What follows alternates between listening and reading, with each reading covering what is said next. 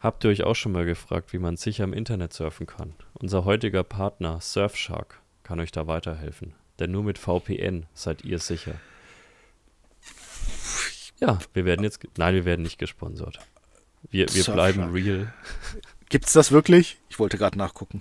Surfshark gibt es ja. Es gibt's gibt tatsächlich? Surfshark, es okay. gibt NordVPN, es ah, gibt ExpressVPN. Ihr könnt ja einfach überall, wenn ihr euch euer nächstes VPN klickt, mal den Code BreachFM benutzen. funktioniert halt nicht.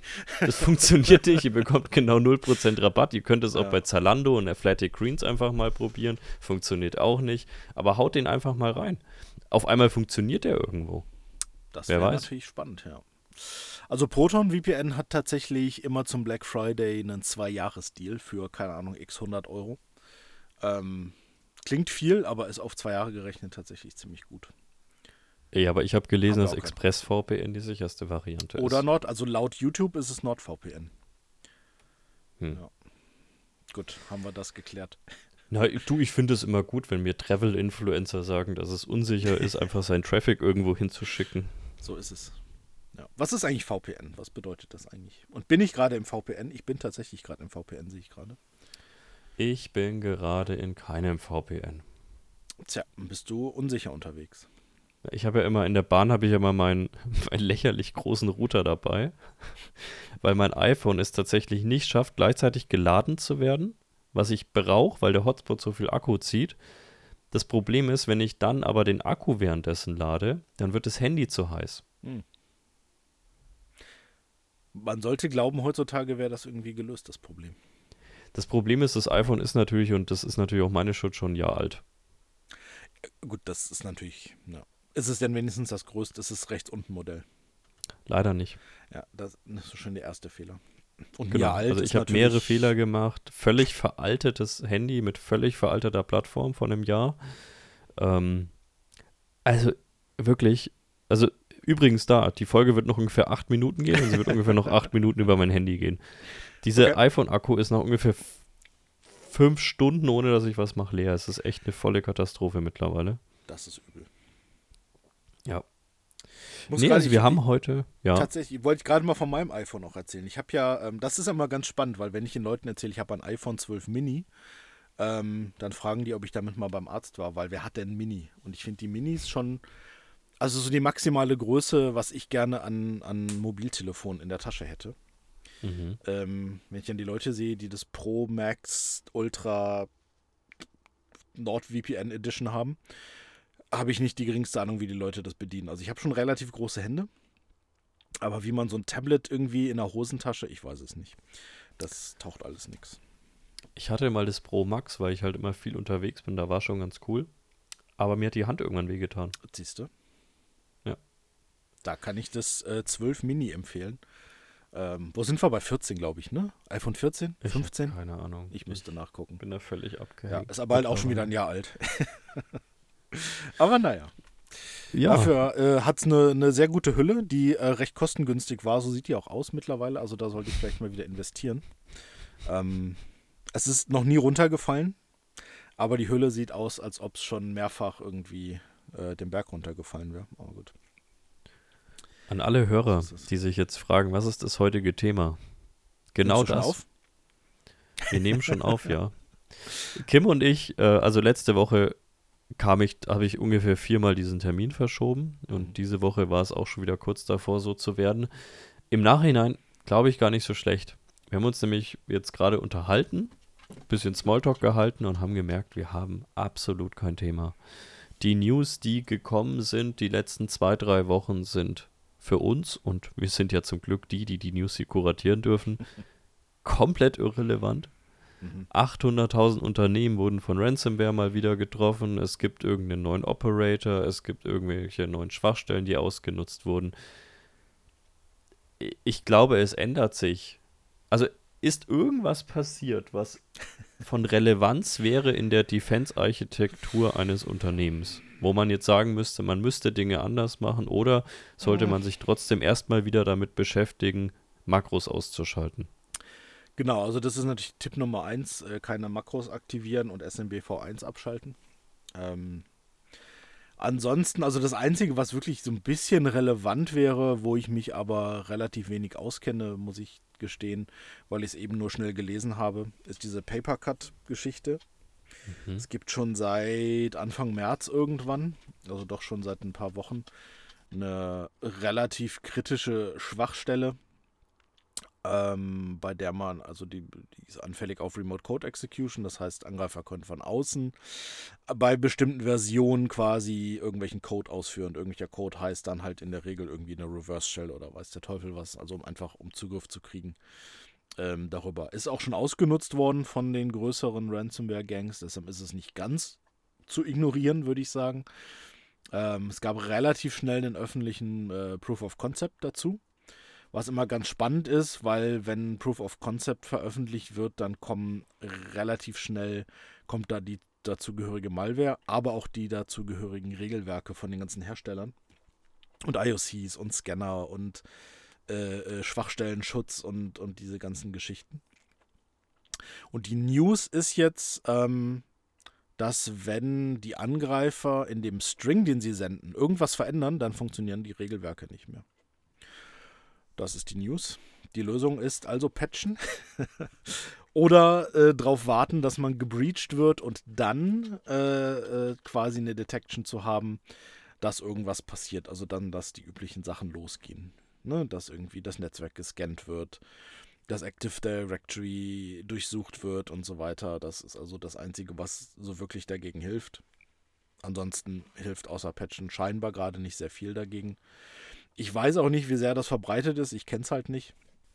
Scheint aber ja. ein größeres Ding zu sein, war jetzt in mehreren, ähm, mehreren Newsseiten. Und da es halt, also Klopp und Lockbit waren es, die es äh, ausgenutzt haben, ist es schon nicht ganz ungefährlich.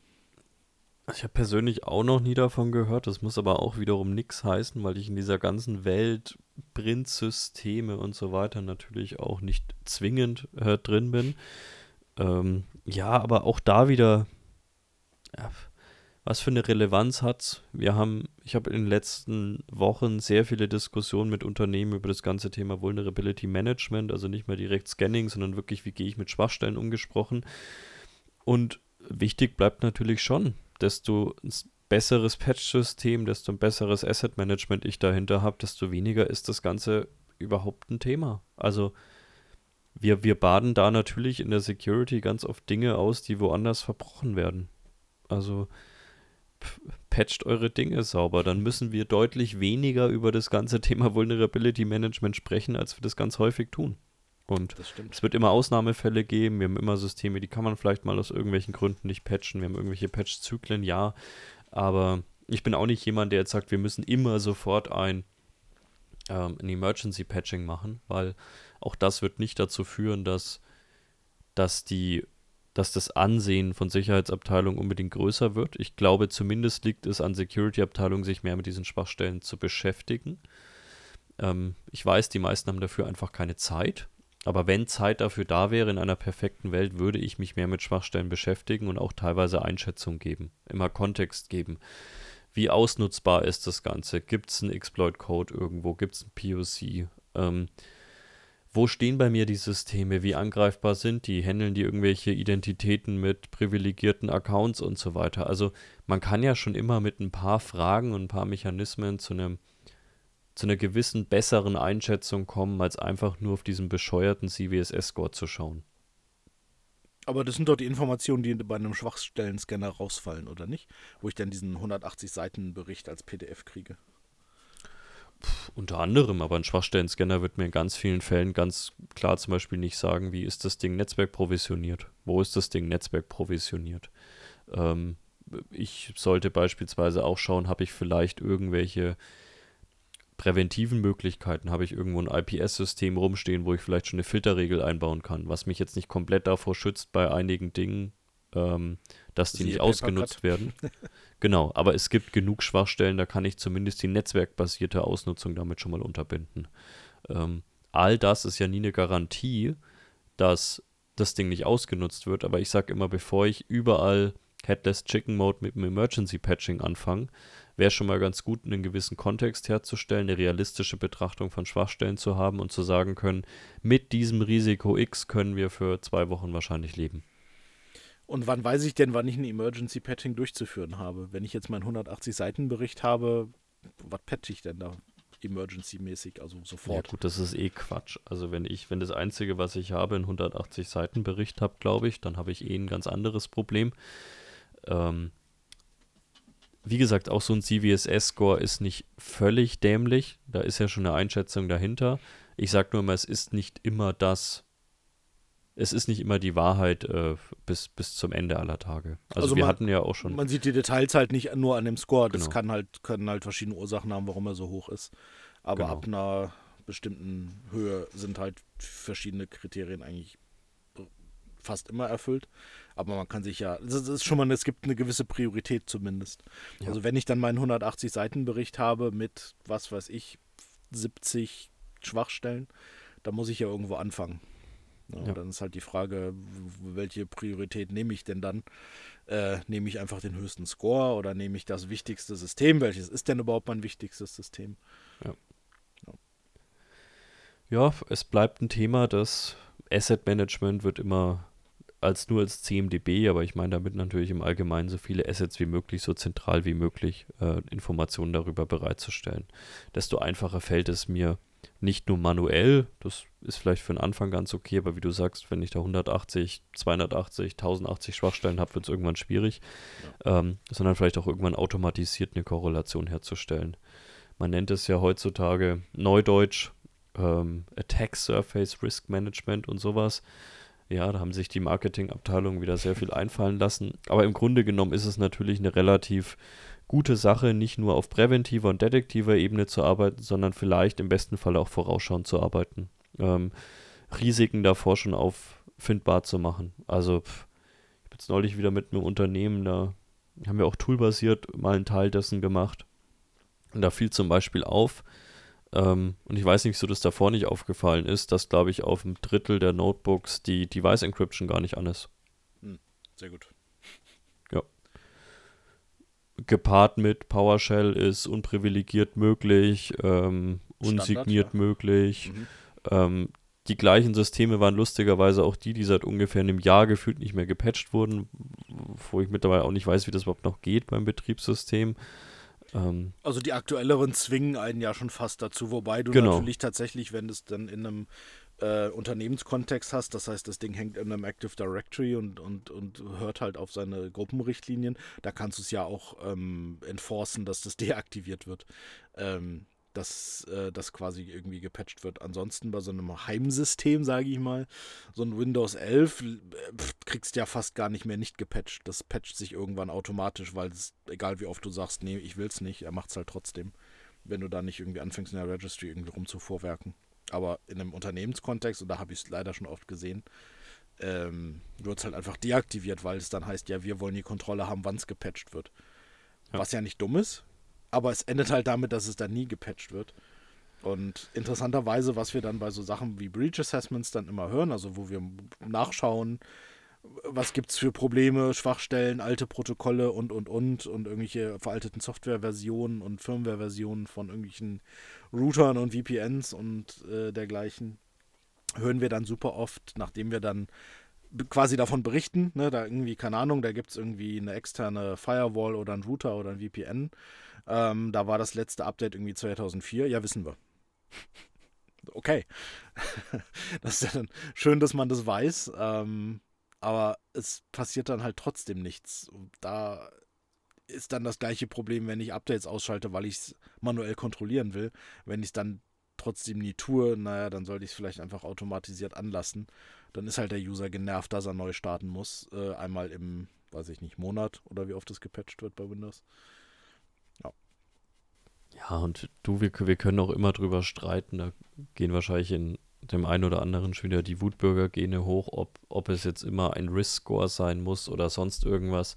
Aber ich glaube, wo wir schon hin müssen, ist so eine gewisse äh, Messbarkeit, Quantifizierung von, von Risiken. Ähm, ja. Gar nicht mal, weil ich jedes Risiko sofort lösen kann, sondern weil ich zumindest mal eine Priorisierung brauche. Ähm, der das Unternehmen, von dem ich jetzt gerade gesprochen habe, die haben zum Beispiel auch gesagt, naja gut, wir werden jetzt uns nicht diese Liste von Vulnerabilities hernehmen und jede einzeln abarbeiten, was wir mal machen. Wir haben jetzt zumindest mal ein Highlighting der Systeme, die besonders auffällig sind. Und was wir da machen, ist wirklich den Systemverantwortlichen zu sagen, ihr patcht da jetzt alles, was geht. Mhm. Ich will, dass diese Systeme aus den Top 100 risikobehafteten Systemen rauskommen und dafür patcht ihr jetzt mal alles auf den Systemen, was geht. Ja. Die haben nicht die Zeit, die haben nicht die Ressourcen und die haben auch gar nicht die Systeme Stand heute, sich jede einzelne Vulnerability anzuschauen, wie ich es am Anfang gesagt habe. Aber die hat zumindest gesagt, hey, wir sehen hier die auffälligsten, die noisiesten mhm. Systeme und die werden jetzt einfach mal auf einen richtig neuen Stand gebracht. Ähm, und ich finde, dann ist es durchaus wichtig, dass man auch zum Beispiel mit sowas wie Scoring es arbeitet. Weil ich zumindest mal sehen kann, a, wie entwickelt sich all das über die Zeit bei uns und andererseits, welche direkten Auswirkungen haben denn auch unsere Handlungen darauf? Weil das ist ja ganz oft das Thema. Da wird dann über Monate, Jahre wird genau sowas gemacht. Da hocken sich dann Systemverantwortliche Freitagabend noch hin und machen Emergency Patching. Das interessiert natürlich keine Sau. Wenn dann aber einmal irgendwas passiert, dann interessiert es natürlich auf einmal jeden. Wenn ich irgendwie Wege finde, und ich glaube, da muss die Industrie noch hinkommen, soweit sind wir an vielen Stellen noch nicht, dass man wirklich Aktionen auch wirklich sichtbar macht und dann auch quantifiziert und eben ganz genau sagt, hey, diese Aktion hat was gebracht. Äh, nicht mit irgendwelchen Bullshit-KPIs oder so, wie wir in der Vergangenheit ganz oft gemacht haben, sondern wirklich pragmatisch mal gesagt haben, das hat was gemacht. Und da muss es, glaube ich, mehr hingehen, weil dieses Thema ähm, Risikobehebung oder erstmal zentrales Risiko-Highlighting ist ein ganz schlimmes. Also wenn ich sowas mit den Unternehmen mache, ist es, es gibt immer zwei Kategorien eigentlich von Risiken. Die einen sind die bekannten, wo man sagt, naja, ist unschön, Excel-Makros, wir wissen es, scheiße. ähm, ich sag nee, es gibt eigentlich drei Kategorien. es gibt eigentlich drei Kategorien. Das erste ist das, was man irgendwann einfach nur noch in Kauf nimmt, wo ich auch sage, ah, das ist eigentlich auch nicht die Aufgabe, okay. Ähm, das zweite sind ganz klar Risiken, die, bei denen man schon weiß, dass das Risiken sind, aber wahrscheinlich gar nicht wusste, dass es die so häufig in der Umgebung gibt. Also eigentlich sind die Unternehmen immer auch in so einem Breach Assessment schockiert darüber, was es dann doch wieder gibt für einen Unsinn und wie teilweise administriert wird, dass da teilweise Executables ständig auf 10 Dollar ausgetauscht werden und so weiter. Ähm, und die dritte Kategorie sind tatsächlich Dinge, bei denen sich Unternehmen gar nicht bewusst sind, dass es so ein massives Risiko ist. Also damit meine ich jetzt nicht unbedingt den, die Firewall in die DMZ zu stellen und äh, Admin-Admin zu haben, sondern eher so die subtileren Sachen, bei denen man gar nicht eingeschätzt hätte, dass das so ein massives Risiko ist, wenn man das macht. Also was ich zum Beispiel mal tatsächlich hatte, war, und da wurde einfach nicht nachgedacht, ähm, die, der WLAN-Access Point für die, ich weiß gar nicht, ob ich es hier schon mal erzählt habe, aber WLAN-Access Point für die Gäste mit so einem Sponsoring-System. Und mhm. in diesem Sponsoring-System, es lief folgendermaßen ab, man hat sich in die SSID eingeloggt, dann kam Captive Portal und da musste man dann Mitarbeiter mit E-Mail-Adresse auswählen, ähm, dessen Sponsor man, also man, oder nee, dessen Sponsee heißt es, glaube ich, in Neudeutsch man sein möchte. Bestimmt. Und ja. ja, genau. Und das Blöde war halt, du konntest halt, ich glaube, wir hatten es in der Red Teaming-Folge mal, du konntest halt im Grunde genommen die aus dem HTML-Code die komplette, Ach, das komplette Adressbuch ziehen. Ja. Und zwar halt aus 150 Metern von diesem Gebäude entfernt. Mhm. Und als man ihnen das dann dargelegt hat und gesagt hat, hey, haben die natürlich sofort gesagt, oh, stimmt. Das ist ziemlicher Quatsch. Da müssen wir uns was anderes überlegen. Aber es war einfach, man hat nicht dran gedacht. Ja gut, da muss man natürlich auch drauf kommen. Also das geht ja dann wirklich schon in Richtung, ja, weiß ich nicht, Pentesting oder sowas ähm, dass sich das System mal einer anguckt, weil da kommst ja, wenn du das benutzt einfach, kommst du wahrscheinlich nicht drauf, außer es ist halt sehr offensichtlich, aber wer schaut schon in den HTML-Code rein? Ja, gut, äh, ist natürlich, also wir, den HTML-Code, das war natürlich nur die Kür, man hätte sich auch alles abschreiben können. Ähm, ja. Natürlich reden wir jetzt über was sehr Spezifisches, weil äh, wir haben ja schon oft gesagt, ähm, eine Ransomware-Gruppe wird sich wahrscheinlich jetzt nicht vors Gebäude stellen in den meisten Fällen und sich das Adressbuch ziehen. Nee, die schmeißen USB-Sticks auf den Parkplatz. Ja, ja, genau, goldene USB-Sticks. Ähm, Aber es ist trotzdem natürlich, es ist einfach ein typisches Beispiel dafür, dass es ein Risiko ist, an das man nicht sofort denkt. Es ist trotzdem nicht das Risiko, sage ich auch immer, das gleiche wie bei USB-Sticks, ähm, das mir jetzt am meisten Sorgen machen sollte. Ja. Also bevor ich nicht die ganzen Teamviewer-Installationen von irgendwelchen Dienstleistern auf meiner Produktionstrasse rausbekomme, ähm, muss ich mir jetzt wahrscheinlich den WLAN-Access Point nicht allzu genau anschauen. Genau, der wäre dann in der, in der, der ist auch ein Risiko, aber er wäre in der Liste relativ weit unten und äh, ich glaube, TeamViewer wäre relativ weit oben. Ich hoffe. Ähm, vor allem diese TeamViewer und VNC und weiß der Teufel was, alles oh. Installationen, die so schön permanent laufen. Ähm, wo dann quasi so ein, äh, die permanent immer so ein, so ein Code oder so ein Pass, Passwort, Passcode, wie auch immer man das da nennt, äh, haben, damit halt der ähm, Wartungsbeauftragte ähm, da immer schön Zugriff drauf hat. Das sehen wir tatsächlich gerade in den Breach Assessments relativ häufig. Ähm, und auch generell, dass alles erlaubt ist. Also jegliches Remote-Tool in irgendeiner Form ähm, ist sehr oft erlaubt. Es gibt keinerlei Applikationskontrolle und auch nicht mal ähm, die Information, dass es irgendwo benutzt wird. Also ich meine, ich kann es ja erlauben von mir aus, aus Gründen, aber mhm. ich will zumindest dann mal sehen, wann das benutzt wird und von wem. Und das ist so das sind so Sachen, ähm, die ganz oft nicht passieren. Und wir dann irgendwie in einem Breach Assessment sehen, Moment, irgendwie, keine Ahnung, Montagmorgen 2.34 Uhr in der Nacht, ähm, hat sich jemand mit TeamViewer da eingewählt. Könnte das der Dienstleister sein? Vielleicht will es ja. jetzt nicht ausschließen, wahrscheinlich aber nicht. So, und das ist dann zumindest eine Sache, die man dann mal gegenprüfen kann, wenn man denn die Information hat. Aber die meisten haben ja die Information nicht mal, die sehen es halt gar nicht. Ähm, und da weisen wir zumindest darauf hin, dass man zumindest das, also wenn man es nicht sperren kann oder sperren möchte, dass zumindest die Information da ist, dass es passiert und dass man der Sache nachgehen kann.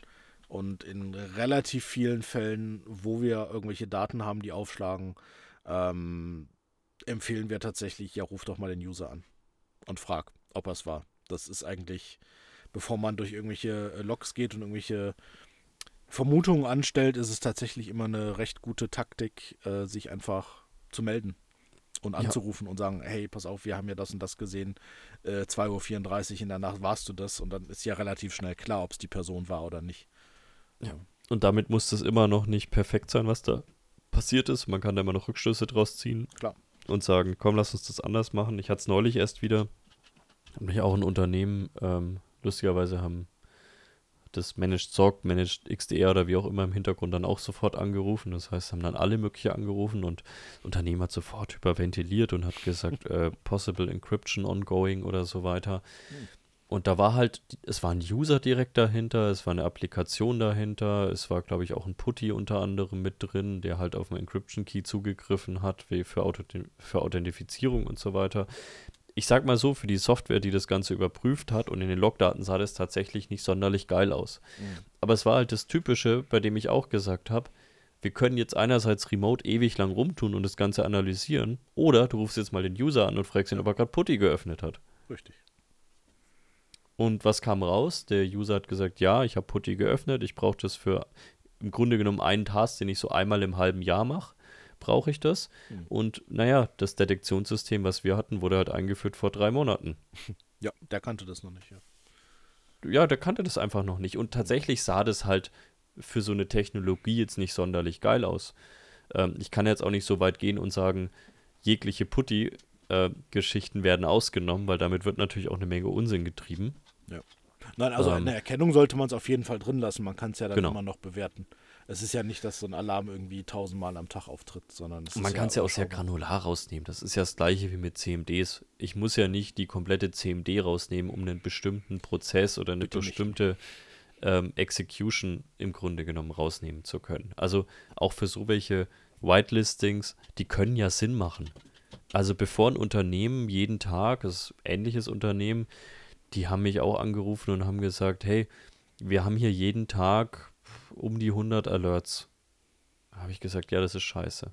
Ähm, außer ihr habt natürlich wirklich 100 Alerts, ja. aber ich glaube, das hättet ihr an anderer Stelle gemerkt. Ja. Ähm, und dann haben wir wirklich die Übung gemacht und haben einfach mal richtig, richtig aufgeräumt. Und da waren zum Beispiel viele Kommandozahlen dabei. Zum Beispiel hat das Ding natürlich immer anmoniert, wenn die Softwareverteilung einen alten Malware-Agent deinstalliert hat. Mhm. Weil natürlich für ihn das erstmal so aussah, hey, von Remote wird ein CMD-Skript ausgeführt, das den Malware-Scanner ja, ja, deinstalliert. Ja, natürlich, und ich habe auch, weil die haben dann gesagt, ja, aber oh, das soll doch nicht so viele False Positives hervorrufen. Da sage ich, seid doch froh, dass das her vorgehoben wird. Es ist halt im, ein Regelwerk hinterlegt. Das Regelwerk sagt, wenn A, dann B. So ist ja relativ ja. easy. Das ist ja jetzt keine Intelligenz, die dahinter steckt, wirklich. Ja, und wie ja. haben wir das dann excluded? Wir haben natürlich nicht gesagt, schick uns keine Alarme mehr zu Evasion ja. Sondern wir haben halt gesagt, wir nehmen jetzt genau diesen Kommandozahlenbegriff genau von dieser Source ähm, in diesem Kontext raus. Mhm. Auch da kann man sagen, natürlich könnte sich jetzt ein Angreifer genau diesen String holen und genau von dem ja, in der Theorie alles möglich, in der Praxis meistens eher nicht so umgesetzt. Ja. Also, also die Wahrscheinlichkeit ist schon sehr gering, ja.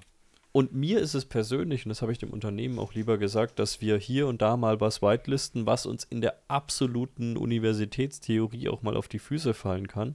Dafür haben die jetzt aber halt nur noch einen Alarm die Woche. Ja. Der wird sich halt auch angeschaut, weil wenn du 100 am Tag genau. hast, das guckt sich ja kein Mensch an. Der wird sich angeschaut. Seit die auf einen Alarm pro Woche sind und auch dieser Alarm ist zum Glück meistens ein False Positive, mhm. was machen die? Die schauen sich den an, rufen den User an und so weiter. Ja. Aber sie haben mal eine Durchsicht. Bei 100 schaut sich doch niemand irgendwas an. Und wie ja. gesagt, da senke ich lieber mein super theoretisch ausgerechnetes Risiko, weil ja, ist das gleiche wie mit den USB-Sticks. Ähm, kann alles passieren? Ist es die normale an Art angegriffen zu werden? Meistens eher nicht. Seit 40 Jahren nicht mehr oder 20. ja. ja kommt, aber es kommt bestimmt noch vor. Es ist bestimmt nicht so, dass es noch nie, vor, nie mehr vorgekommen ist. Aber oh, und es, ich garantiere dir auch, es funktioniert noch. da bin ich, ich mir jetzt, relativ sicher. Es ist jetzt genug Zeit her, damit ich ähm, dieses Beispiel herausgraben kann, ohne dass sich jemand ähm, persönlich angegriffen fühlt. Lass mich mal schauen in, meinem, in meiner Lieblingsplattform LinkedIn. Oh Gott irgendjemand, warte, äh, ich weiß, ja, wir wissen super, vor, aber wir wollten eigentlich, ich sag's dir, wir sollten, wir wollten eine 10-Minuten-Folge machen und sagen, wir haben keinen Bock. Ja. Also freut euch mal, dass ich hier im Suchen bin. genau. Ich wollte auch noch irgendwas zu dem Thema davor sagen, aber leider habe ich es jetzt vergessen. Nein, ich hab's, ich hab's, ich hab's. Hier. Also, es gab einen typischen äh, LinkedIn-Beitrag mit viel zu vielen Emojis ähm, mit Fettschrift, äh, Fragezeichen und oh Gott, wie kann man sowas machen? Ähm, also, what the fuck? Ist das fahrlässig oder vielleicht sogar ein guter Ansatz? Natürlich will man auf fahrlässig hinaus. Äh, da wurde irgendwie ein Brief eingeblendet von der Bundesagentur für Arbeit, auf dem unter anderem, also es war ein Brief an irgendeine Leistungsberechtigten oder so, ich weiß es nicht genau. Ging, glaube ich, um Kurzarbeitergeld. Ist ja auch Wurst, aber da stand dann, bitte übersenden Sie uns zum 15.03. die unten angeführten Unterlagen nicht im Original, sondern nur in Kopie per Post an und dann, es besteht ebenfalls die Möglichkeit, Unterlagen auf einem USB-Stick an die oben genannte Anschrift zu übersenden, den Sie nach Abschluss der Prüfung von mir zurückerhalten. Ach was. So. Und dann gut. wurde natürlich äh, super empört hier ähm, ich habe erst geglaubt, dass dies ein Fake ist, aber auf Nachfrage wurde die Abgabe der gewünschten. Nein, du hast nicht geglaubt, dass es ein Fake ist. Du hast nur den Satz dir da mit hinschreiben müssen. Meine Kollegen aus der Informationssicherheit predigen jeden Tag, die USB-Ports dicht zu machen. In unseren Awareness-Schulungen gibt es einige Kapitel zum Thema USB-Sticks und externe Speichermedien. Ja, scheint ein guter Awareness-Kurs zu sein. ähm, ich hätte nicht wenig Lust zu schauen, äh, wie weit man mit einem komprimitierten USB-Stick bei der Bundesagentur für Arbeit kommt, wenn man glaubwürdigen Absender auf dem Brief stehen. Nicht sehr weit. Also anhand Spoiler. des bisher dargestellten Fachwissens vermutlich nicht sehr weit. Ich sag's mal so. Ähm Und hier ein sicheres Öffnen der, des USB-Sticks wäre ja nur bei vollständiger Netztrennung möglich. Ähm, ja, genau so macht man das, aber gut. Und ich habe dann darauf geantwortet hab einfach jetzt mal, ich lese einfach mal. Du hast vor. auch noch geantwortet, ey. Ja, ich weiß, ich bin so blöd. Ähm, Man mag es aus digitaler Anwendersicht beschissen finden, aber das Transportmedium bestimmt in erster Instanz nicht das Sicherheitslevel. Ich habe in den letzten Jahren auch schon genug Upload-Portale gesehen, die gänzlich offen und ohne zweiten Boden dastehen. Dagegen habe ich USB-Schleusensysteme gesehen, die ein solides Level an Sicherheit bieten. Wie der Prozess der Bundesagentur ist, kann nur gemutmaßt werden, auch wenn viele bereits natürlich wieder jegliche Wahrheit kennen. Ähm, und ich muss, ich will nicht die komplette Antwort drauf vorlesen, aber erstmal ganz wichtig, gebe ich dir recht. Ähm, aber was du als Nürnberger Trend Micro Mitarbeiter sicherlich weißt. Oh, da wurde recherchiert. Hat er nicht gegoogelt. Ich hätte am äh. liebsten einfach mal zurückgeschrieben. Schön. Kannst du mir, du als Stuttgarter, kannst du mir schon mal die kommenden Quartalszahlen von Daimler senden? Ich wollte hier was shorten. Aber gut. Genau, der Aufwand für ein sicheres USB-Schleusensystem mag gerechtfertigt sein. Sicher wissen kann es aber auch nicht und vorstellen kann ich mir es eigentlich auch nicht. Haha, da wieder doch, gell? Man will ja keine Mutmaßung anstellen, man will nur unterstellen, dass es nicht gemacht wird. Ähm, und bei allem sehe ich immer noch das Problem des Zurücksendens des Stick, was du bei Portalen nicht hast. Schließlich könnte der Rechner bei der BA ein Superspreader sein, oder nicht? Ja, das könnte natürlich sein, ja. Vielleicht auch der Staatstrojaner dann drauf. Also wenn ich jetzt, aber wenn ich ein Dokument zurückbekomme von der BA, dann kann ich sicher sein, dass nichts ja. im Makro drin ist. Ja, du kriegst dir als Word-Dokument. das ist ja also, das Schlimme, du kriegst es ja nicht mal als PDF irgendwie ja. was nur lesen und, und so weiter. Du kriegst es ja dann als Word-Dokument. Ähm, was Passwort verschlüsselt ist, das heißt, Anti-Malware kann halt leider nicht reinschauen. Und wenn du es aufmachst, tja, dann äh, wird es halt dunkel. Also deshalb solltest du, also ein ne, Tipp, wenn ihr äh, Word-Dokumente kriegt von der Bundesagentur für Arbeit, immer vorher äh, aus dem Internet gehen. Immer. Vollständige Netzwerk drin. Genau, also genau, so, sorry, ja, ich, so ist der Fachbegriff, richtig. Ja, genau. Ach ja, also, keine Ahnung. Also äh, keine Ahnung, ob es eine super Methode ist, USB-Stick hin und her zu schicken. Genau. Vielleicht, vielleicht nicht. Portal wäre mir jetzt auch irgendwie, äh, glaube ich, angenehmer. Ähm, aber das Problem kann ja bei beiden passieren. Also egal bei welchem Datenaustausch kann es ja ein Problem sein. Und bin mir aber relativ sicher, dass die Bundesagentur für Arbeit da entsprechende Sicherungsmaßnahmen hat. Ich habe in meinem Leben schon fünf oder sechs größere Schleusensysteme gebaut. Und ich will jetzt einfach mal mit Fug und Recht behaupten, dass diese Schleusensysteme, so wie ich sie aufgebaut habe, sicherer waren als ganz, ganz viele Upload-Portale, die ich in meinem Leben gesehen habe. Ja, mit Sicherheit. Ah, ah, aber Rubber Ducky. Das sind wieder Leute, die, sich, die einmal auf der DEFCON waren und an diesem Stand 80 Euro ausgegeben haben. Ja, natürlich ist das ein Angriffsmechanismus. Und finde ich es toll, dass wir USB-Sticks von rechts nach links schicken für irgendein Dokument? Nein. Finde ich absolut nicht toll. Aus rein digitalpolitischer Sicht finde ich das absolut beschissen. Ähm, aber ich stecke auch nicht drin. Ich bringe den Service nicht aus. Ich weiß nicht, was da Bürger für Anforderungen haben und ob wir es vielleicht manchen Bürgern damit einfacher machen. Klar ist es unsere Aufgabe, das sicher zu gestalten. Aber dieser ewige, oh, ich muss jetzt hier nochmal irgendjemand nochmal darstellen, was hier unsicher ist, weil ich habe diesen Monat noch nicht über IT-Security was geschrieben und das passt und dann habe ich nichts für meine Personal Brand. Ähm, da, das finde ich einfach bescheuert. Da bist du aber auch auf einer noch. Plattform unterwegs, wo das, glaube ich, öfter vorkommt. Ich, ich scroll da ab und zu mal durch und mach's dann auch wieder zu, weil es ja ist halt weder eine, für mich zumindest eine Austauschplattform, Kommunikationsplattform oder Newsplattform. Weil am Ende teilen die meisten Leute ja nur irgendwie Werbung für ihr Unternehmen, was sie ja machen können oder für irgendwelche Veranstaltungen. Dafür ist es vielleicht noch interessant. Aber diese Meinungen, die da drunter stehen, teilweise diese Kommentare, und meistens kriege ich es ja von dir rübergeschickt. ähm, ja, mein Gott. Ja, sollen sie halt. Es hat ja was Masochistisches, das mache ich ja öfters mal in meinem Leben ja. mit verschiedenen Dingen, auch mit Sport und sonst irgendwas. Aber es ist natürlich doch nicht ganz, es ist nicht völlig irrelevant, weil das sind für mich jetzt nicht in diesem konkreten Beispiel, aber ganz oft sind das eben Leute, die, ähm, die im Grunde genommen den ganzen Tag predigen, wir müssen hier digital in diesem Land weiterkommen und die halten sich mhm. mit irrelevanten Debatten auf, das gibt es einfach nicht. Wer benutzt noch einen USB-Stick? Also ich würde vermuten, dass es tatsächlich noch Leute gibt, die vielleicht keinen Internetanschluss haben. Also ich gerade vielleicht sogar Bundesagentur für Arbeit sind ja eher die Erwerbslosen unterwegs, würde ich mal fast behaupten. Und wer weiß, ob da jeder eine Internetverbindung hat auf seinem Rechner. Wäre ich mir noch nicht so Ja, sicher. aber ich meine jetzt gar nicht mal jetzt nur auf, auf die BA bezogen, sondern insgesamt. Jetzt mal, also ähm. was wir in den Unternehmen für Debatten teilweise also von irgendwelchen externen Beratern über USB-Sticks führen, das ist irre. Ja. Wie gesagt, das sind Unternehmen, da kannst du Makros ausführen, da kannst du in die PowerShell gehen und hast als normaler User irgendwelche Admin-Rechte, aber dann hält dir irgendjemand auf gut Deutsch, sorry, dafür ein Rabadacki in die Fresse. Wo ich mir denke, also. Ja, gut, das, ich glaube, das passiert auch nicht so oft, weil den meisten Leuten wird es wahrscheinlich auch zu teuer sein, so einen zu kaufen. Ähm, vor allem, weil du ja dann 20 Stück davon auf dem Parkplatz äh, streuen musst. 20 ist so die magische Grenze dafür. Ähm, also kauft Rubber Ducky bei äh, hack5.com, Code ähm, BreachFM25. ähm, nein, tut's nicht.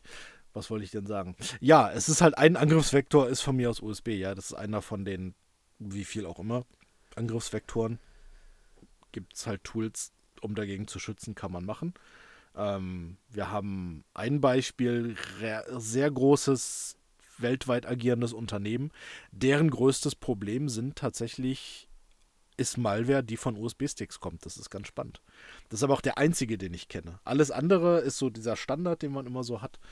Aber da ist ein Unternehmen dabei, das hat permanent täglich hunderte Detections von irgendwie, ne, Laufwerk F und, mhm. und E und weiß der Teufel was ob da irgendwie die Kinder dann äh, von der Schule äh, irgendwie Filme mit nach Hause bringen und auf, auf dem USB-Stick sind da noch andere Sachen drin. Ich habe nicht die geringste Ahnung, was es ist. Also ganz oft, wenn du dir die Dateien dann anschaust, sind es natürlich so Sachen wie irgendwie ähm, Microsoft Office, Crack Serial, Exe. Geschichten. Ja. Das wird scheinbar per USB-Stick irgendwo getauscht in bestimmten Ländern. Tatsächlich in dem Fall nicht Deutschland, sondern anderes Land. Ähm, es, da, also da würde ich sagen, okay, Leute, ihr müsst was dagegen tun. Ihr müsst radikal von mir aus verbieten USB-Sticks. Nein. ne? Das kann man ja, das kann man ja von mir aus machen. Aber ich also habe die Lösung generell, auf das Problem. Bitte. Will ich nur ganz kurz sagen. Also keine Ahnung, wie du dir so viel Gedanken machst. Ich habe auf LinkedIn jemanden kennengelernt, der bietet Awareness-Schulungen und ein Kapitel geht so. über USB-Sticks. Ja, dann kannst du mir mal die Kontaktdaten weiterleiten. Genau. Und dann. Äh, also eigentlich musst du nur so eine Awareness-Schulung machen. Ja. Nein, also es ist. Ich habe da neulich auch bei einem in der Kundensituation tatsächlich mal so ein bisschen drüber abgerandet und der hat mir die Anforderung USB gestellt. Hm. Ähm, aber irgendwie war ich da in dem Modus. Nein, also natürlich ist das ein valider Angriffsvektor. Aber mir wurde dann auch geschrieben, ja, aber was ist, wenn der USB-Stick was macht? Und dann sage ich, naja, ich kann bei vielen Upload-Portalen kann ich ein Excel mit Makros rund hochladen. Und vermutlich kann sich das ein, jetzt nicht Sachbearbeiter bei der BA, jetzt allgemein gesprochen, kann sich das ein Support-Mitarbeiter wahrscheinlich anklicken, gehe ich mal von aus. Mhm. Also ich habe es neulich mal mit einem Bekannten durchgespielt, die haben zum Beispiel ähm, auch ein Upload-Portal für Lieferanten, das jetzt nicht super gut geschützt ist. Da arbeiten sie aber derzeit tatsächlich dran. Ähm, ich kann da ähm, Excel wie Word-Dokumente mit Makros hochladen und die können dann auch geöffnet werden von dem jeweiligen mhm. Bearbeiter. Gut, das ist natürlich so eine Sache, da würde ich sagen, das Portal sollte einfach einschränken, was da hochgeladen werden kann. Das eh. Das eh klar. Aber das, deswegen meine ich, also es, es sind ähnliche Probleme in einer anderen Welt. Mhm. Ähm, aber ich, ich fand einfach diese ja relativ nichtige Debatte eigentlich einfach mal wieder. Ja, also ich glaube auch nicht, dass USB-Sticks als gezielter Angriffsvektor fungiert, sondern tatsächlich, das ist halt so die Geschichte, keine Ahnung, irgendwo werden scheinbar ja immer noch irgendwelche raubkopierten Dinge darüber ausgetauscht und, und, und sowas. Und da wird es dann vorkommen, dass da irgendwie irgendwas drauf ist, was da nicht drauf gehört. Und dann wird es am Arbeitsrechner eingesteckt, weil die Leute vielleicht keinen privaten haben oder was auch immer der Grund ist. Von daher mag das sein, dass es in gewissen Fällen tatsächlich sinnvoll ist, das in irgendeiner Weise zu regeln und zu regulieren. Ähm, ja, aber bei Upload-Portalen habe ich mir auch schon oft gedacht, ja, eigentlich sollte es nicht passieren, ähm, dass man da alles hochladen kann. Das Ding ist natürlich, man lädt es halt hoch und man weiß halt, oder man sollte als, ähm, als User nicht wissen, ob es abgelehnt wird oder gelöscht wird im Hintergrund.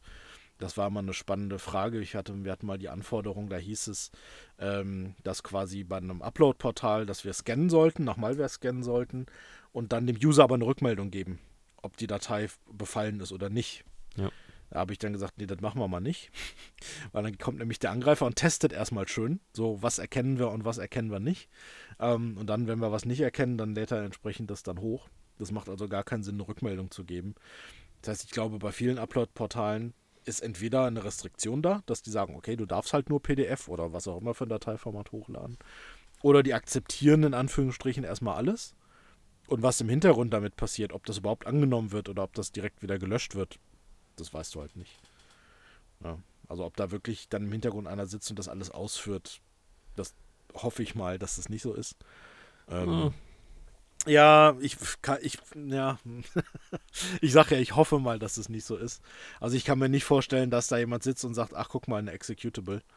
Ähm, Doppelklick. Ja, das, das ist eh noch, aber gut, das wird ja meistens durch den Content-Blocker tatsächlich einfach schon abgelehnt. Ja, genau, ähm, das meine ich ja.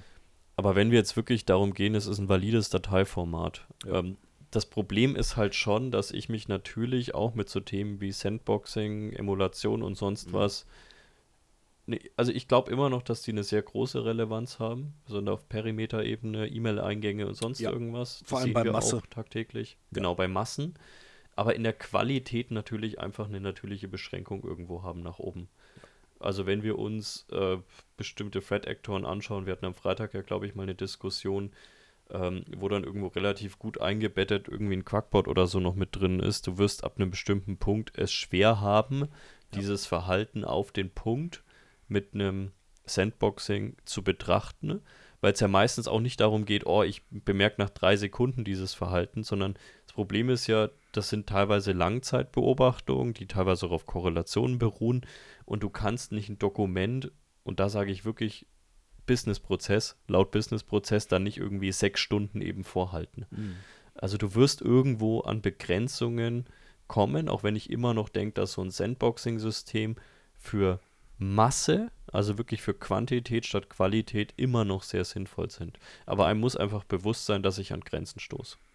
Genau, also alles, was irgendwie E-Mail ist, äh, gerade wo es um Business-E-Mail geht, würde ich es definitiv einsetzen. Alles, was irgendwie in irgendeiner Form Upload-Portale sind, wo die, wo, keine Ahnung, irgendwelche Kunden oder wer auch immer da irgendwie massenhaft Daten hochladen, das würde ich alles zumindest mal durch eine Sandbox jagen. Also das wären auf jeden Fall Sachen, wo ich es definitiv einsetzen würde. Aber auch da hast du halt, wie du schon sagtest, nicht die 100 Prozent. Ja. Aber besser als nix. Und wie gesagt, die Masse, Absolut. und wenn es 99% abfängt, ja, okay, dann hast du natürlich nur 1%, das durchgeht. Immer noch schlecht. Ähm, aber du hast zumindest 99%, die blockiert werden. Und wenn ja, ich mir manche, ähm, wenn ich das manchmal anschaue bei E-Mail, was da alles durchgeht noch. Ja, weil da entweder gar nichts ist oder irgendwie der Absender nicht kontrolliert wird oder die Adressen nicht gegengecheckt werden. Weil es sind ja alles Funktionen, die gibt es ja alle. Ähm, es existiert seit, ich müsst ihr jetzt nachgucken. Ähm, aber diese ganzen E-Mail-Protokolle sind ja, sind ja Millionen Jahre alt und es gibt ja Schutzmechanismen, dass halt ein Absender nicht gefaked sein kann und so weiter und dass das abgelehnt wird, wenn das nicht ordentlich signiert ist und und und.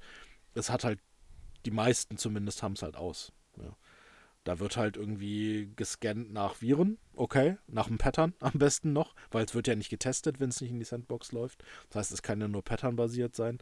Und das war's halt. Und das finde ich eigentlich immer noch relativ kritisch, mhm. weil die Angriffe heutzutage, und wir haben es jetzt irgendwie schon seit 20 Jahren das Thema oder noch länger, keine Ahnung, ähm, Angriffsvektor Nummer 1 oder Einfallstor Nummer 1 ist immer noch E-Mail. Ja, Schwachstellen und so, okay, ja, fair enough. Aber es ist trotzdem noch E-Mail. Also die ganzen Quackbot-Kampagnen, das ist fast alles, sind das Phishing- oder Spearphishing-E-Mail-Kampagnen. Ähm, ja. äh, Emotet und der ganze Kram. Das ist zwar stinklangweilig, das Thema, aber das ist halt schon lange da und es geht auch nicht weg, solange ja. es funktioniert. Weil warum soll der Threat Actor irgendwie hingehen und sagen, ah, wir gucken jetzt von außen, wie wir bei Azure irgendwelche Schwachstellen. Nein, der schickt halt eine Mail an tausend Leute und irgendwer wird draufklicken. Es reicht, wenn es einer macht. Ja. Ja, Wie kam absolut. jetzt auf E-Mail? Egal. ja. Es fällt mir nur so, es ist halt so im, im täglichen, ähm, ja, der, bei der täglichen Arbeit fällt es halt immer wieder auf, dass es halt super oft ist Patient Zero immer noch E-Mail ähm, in mhm. irgendeiner Form. Ob es jetzt irgendwie ein Link ist, der angeklickt wird, oder ob es irgendwie direkt da drin ist, was aber dann irgendwie verschleiert ist und dann im Nachhinein was runterlädt, was so der Klassiker ist, das sehen wir eigentlich immer noch super oft.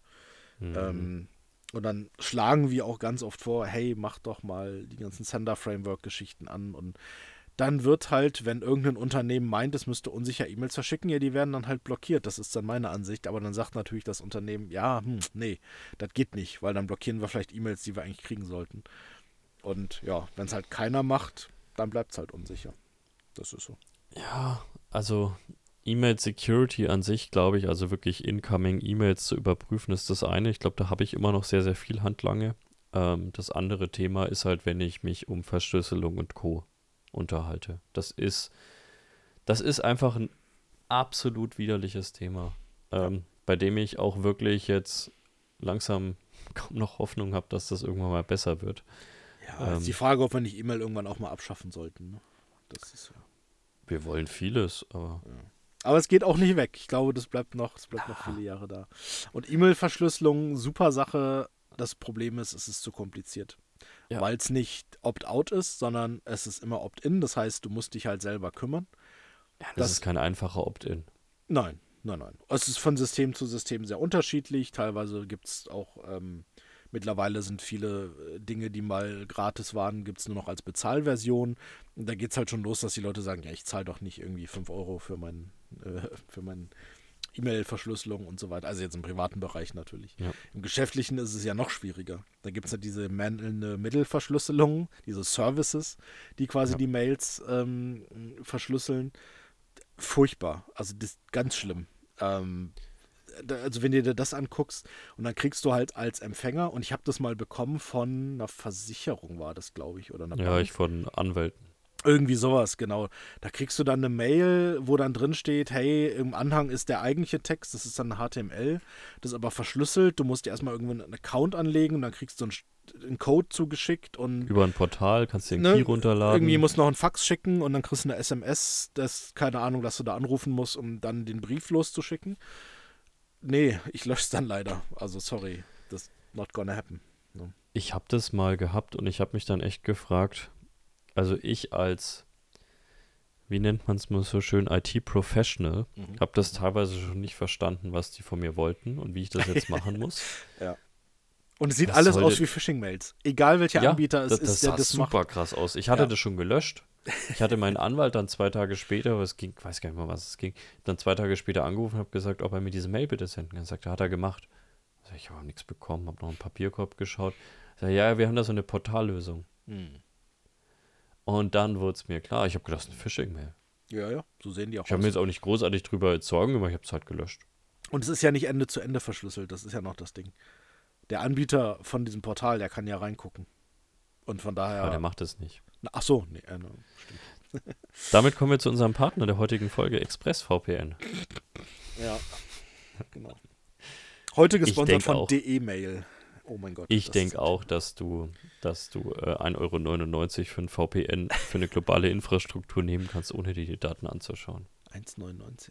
Also immerhin ne, nicht gratis, weil wenn gratis zahlst du ja mit deinen äh, persönlichen Daten. Genau, deswegen 1,99. Ja, ich glaube bei Proton ist es ein bisschen teurer. Naja. Was kostet, gibt es eigentlich, die E-Mail gibt es auch nicht mehr, ne? Kennst du die E-Mail eigentlich? Das wurde abgekündigt. Das ist jetzt in GMX die E-Mail.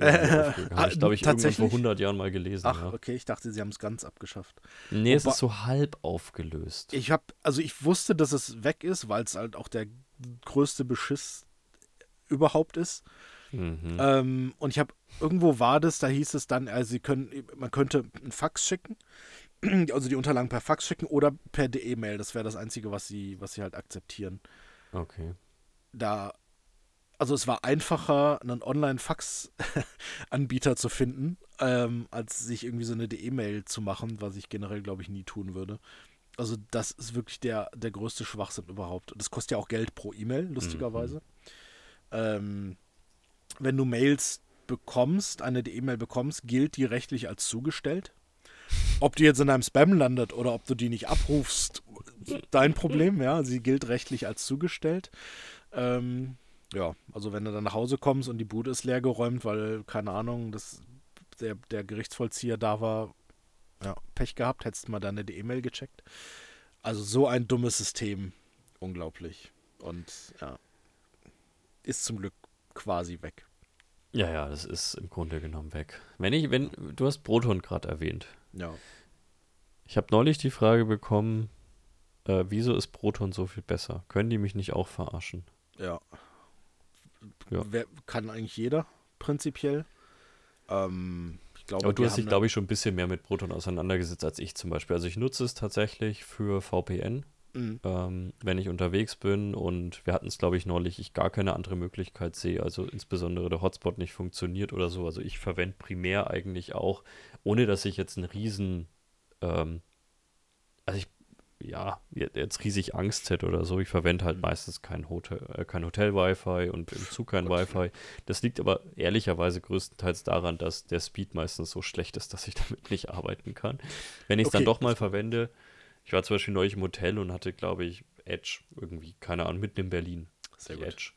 Ja, genau.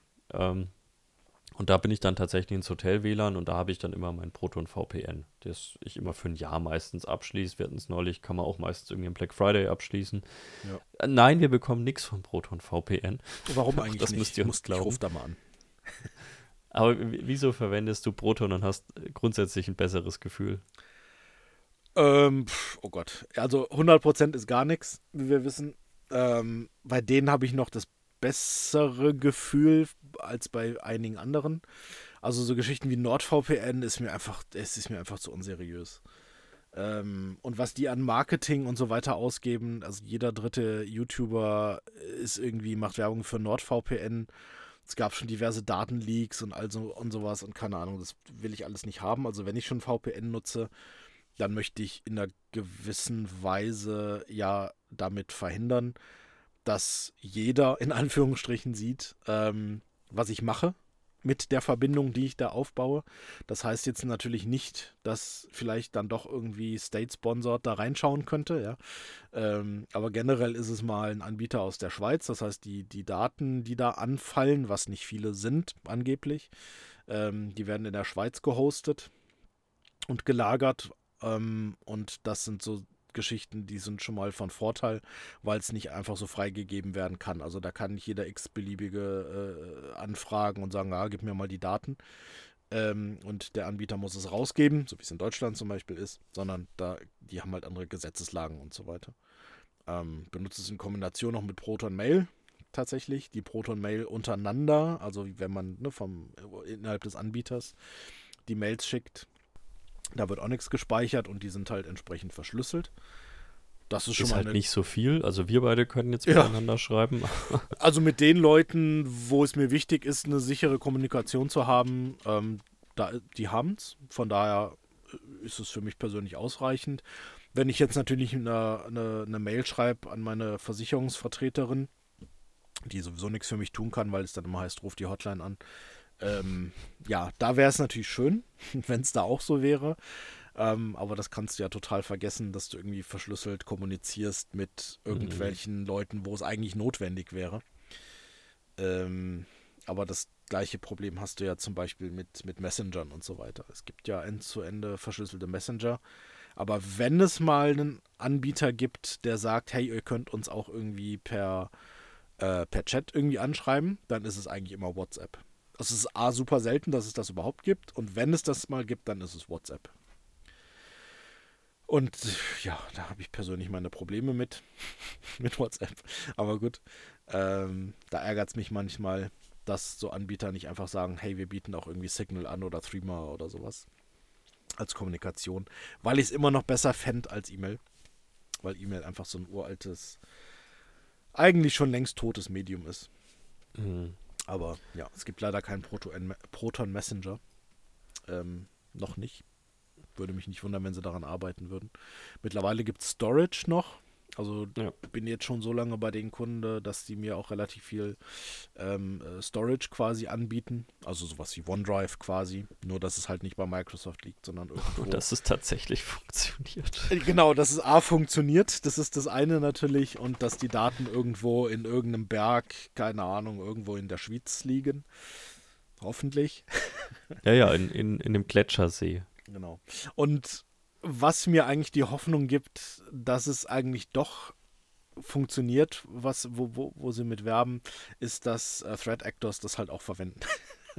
das heißt, für gewisse Kommunikation äh, wirst du sehen, dass Threat Actors äh, Proton, äh, Proton äh, Mail benutzen. Oh tatsächlich.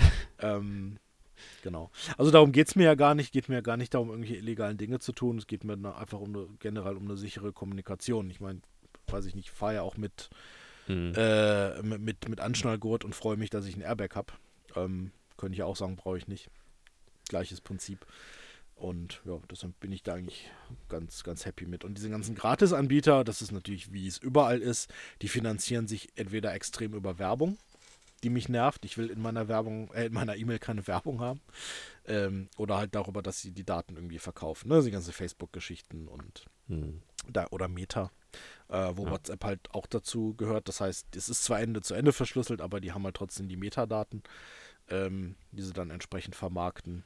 Und das alles mit Facebook zusammenhängt und ach, keine Ahnung, will ich alles nicht. Das war ja, glaube ich, auch das, wenn man sich, und ich finde jetzt auch nicht alles, alles toll, was Edward Snowden von sich gibt. Äh, ich stehe dem Mann auch sehr gespalten gegenüber ganz oft. Aber ähm, persönliche Meinung. Aber ich finde schon ganz interessant, hat er, glaube ich, in seinem Buch geschrieben, dass es die, die eigen, der eigentliche Inhalt der Kommunikation oftmals gar nicht so wichtig ist, ja. weil es oft auch besonders zu dem Zeitpunkt damals Datenmengen waren, mit denen man gar nicht so sauber umgehen konnte. Aber die Metadaten, wer kommuniziert mit wem wann, mhm. ist unheimlich wichtig. Ja. Ähm, und das habe ich halt immer noch. Also da kann ich so viel Ende zu Ende verschlüsseln, wie ich möchte. Wenn ich Absender und, und Empfänger habe und äh, einen Zeitstempel habe, ist das schon mal relativ viel wert. Ja. Und ja, also auch ich, vertraue ich so jemandem wie Proton oder irgendjemandem anderen? Nee. Also, also mehr als ist anderen, zumindest, ja. genau, also so. zumindest habe ich einen gewissen Transparenz. Also es werden Thread-Models offengelegt, ähm, Quellcode ist einsehbar. Also es sind schon Dinge dahinter, die einem ein besseres Gefühl, glaube ich, auch mit ein bisschen Grundlage geben können. Ja. Während ich mir halt bei Nord oder ExpressVPN oder sonst wen eh denke, ey, die sponsoren ja Leute, da glaube ich nicht, dass die nur 200 Euro bekommen dafür. Mhm. Also für mich kann sich das rein, wir nehmen Abos ein und auf der anderen Seite haben wir Marketingkosten. Das kann sich nicht rechnen. Nee. Ist, glaube ich, also, sogar noch relativ billig, ne? Dieser ganze NordVPN-Kram, der kostet ja irgendwie nur 1, 2 Euro oder sowas, ne? Ich weiß und du kannst dich tatsächlich, du kannst auf der Webseite, das ist ganz geil, NordVPN für ähm, für Influencer. NordVPN-de-influencer. Jetzt mach noch Werbung dafür. Und da kannst du dich proaktiv anmelden für das Programm. Das ist ja albern. Ja. Okay. Und äh, hier, komm zum Branchenführer. Hm. YouTuber und Streamer sind willkommen. Hm. Verdiene Geld mit deinen Videos. Sind wir ja leider nicht. Schade. Support durch einen persönlichen Account Manager. Ah ja, natürlich, genau. Und wenn wir uns jetzt mal die, oh, auch geil hier, da oben direkt deine IP, Internetanbieter Deutsche Telekom AG, dein Status rot ungeschützt. Was? Kann ja gar nicht. Soll ich mal gucken? Ja, ja, schau mal. äh, wie hießen die NordVPN? Da du wahrscheinlich gerade nicht per NordVPN drin bist, wird wahrscheinlich bei dir auch ungeschützt. So nehme ich es an, genau.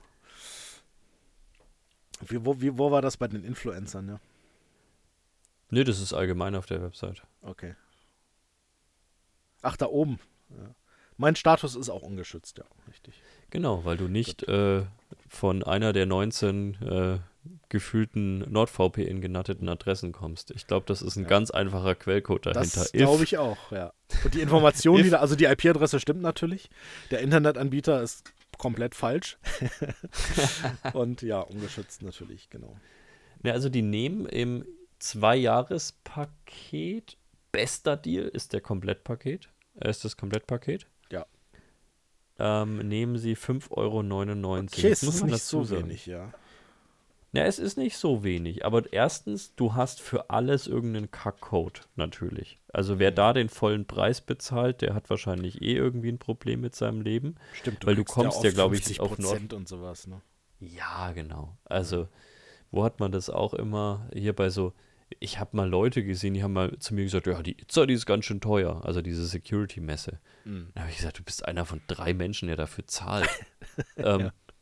Ja. Und ich glaube, genauso ist es mit NordVPN. Und wie gesagt, jetzt kann man natürlich sagen, hier Proton oder ähnliche Dienste, ähm, die kosten ja ähnlich viel. Wie kannst du bei den einen hier sagen, naja, aber ich glaube halt, dass Proton nicht aber Millionen ausgibt ähm, und viele andere Dienste auch nicht, die das, glaube ich, ehrlich machen, um irgendwelche Influencer erstmal dazu zu bringen. Weil ich glaube, wenn du so einen Casey Neistat oder so dazu bringst, über NordVPN zu reden, mhm. das kostet schon ein bisschen was. Ja.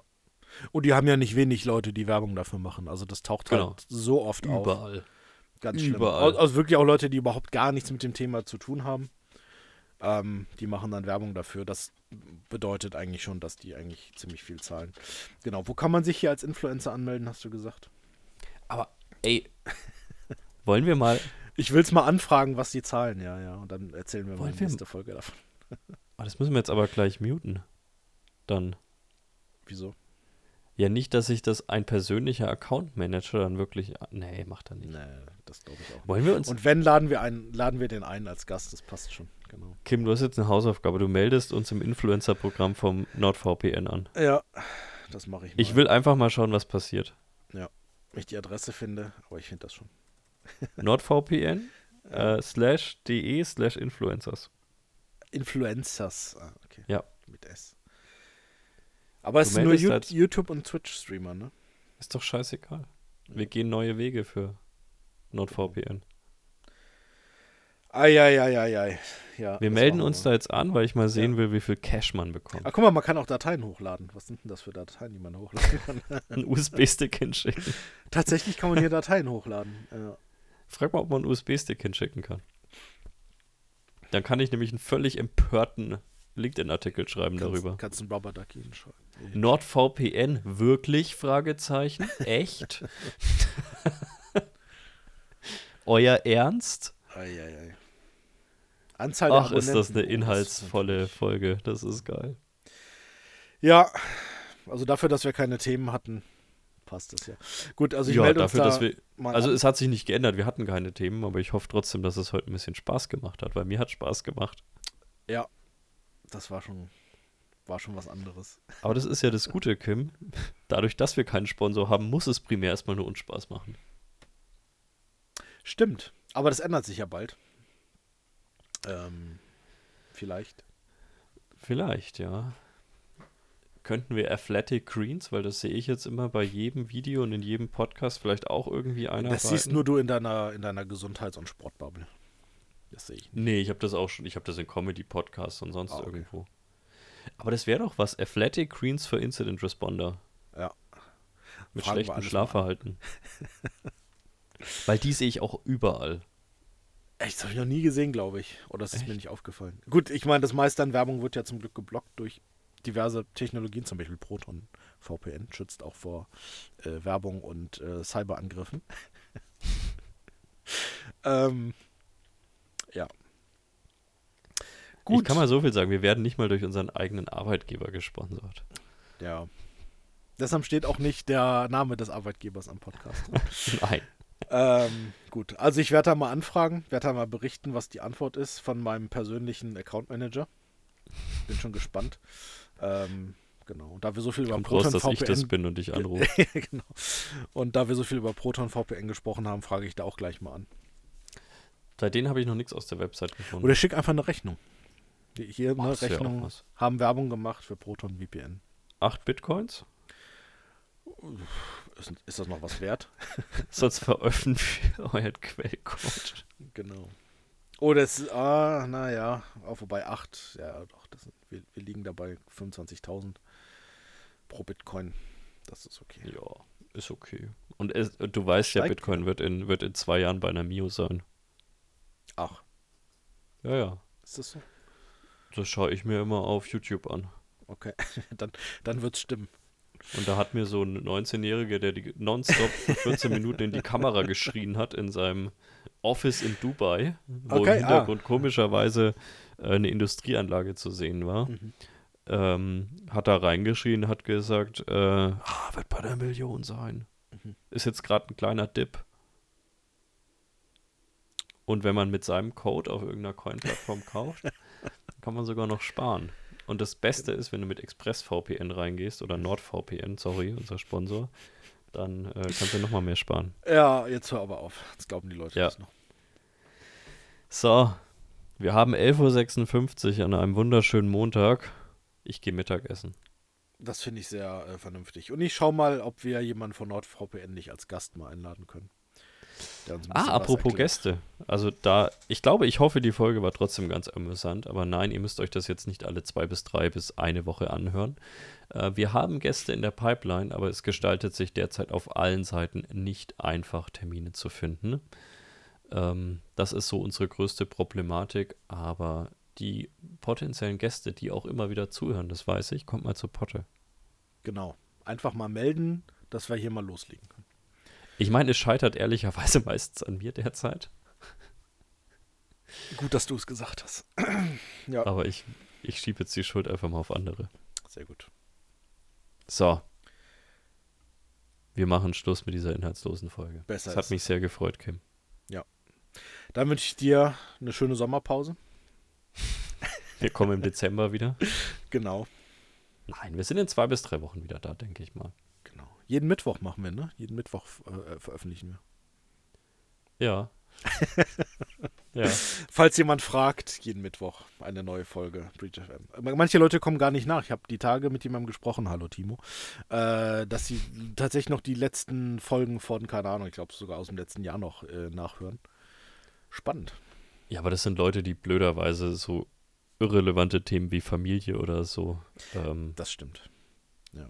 Also ich weiß, dass manche Leute immer die aktuelle Folge dann hören und dann, wenn Zeit ist, tatsächlich noch irgendwelche Älteren, die sie verpasst haben. Das, also, wir sollten also, also einmal die Woche wäre wahrscheinlich wirklich zu viel. Ja, äh, wir schaffen es auch de facto derzeit einfach nicht. Ich kann mir gut vorstellen, dass es wieder Zeiten geben wird, wo wir die Frequenz hochschrauben.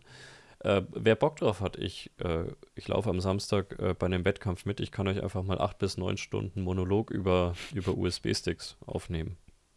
Während du läufst. Keuchend okay.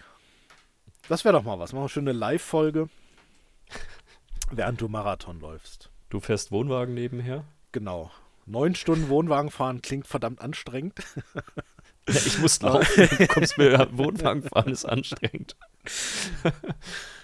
Ja, Ach, auf jeden Fall. Wir, wir, erlösen euch. Wir erlösen euch. Es war mir eine große Freude. Äh, schöne Woche dir, schöne Woche den Hörern und bis demnächst. Einen schönen Sommer allen. Tschüss. Tschüss.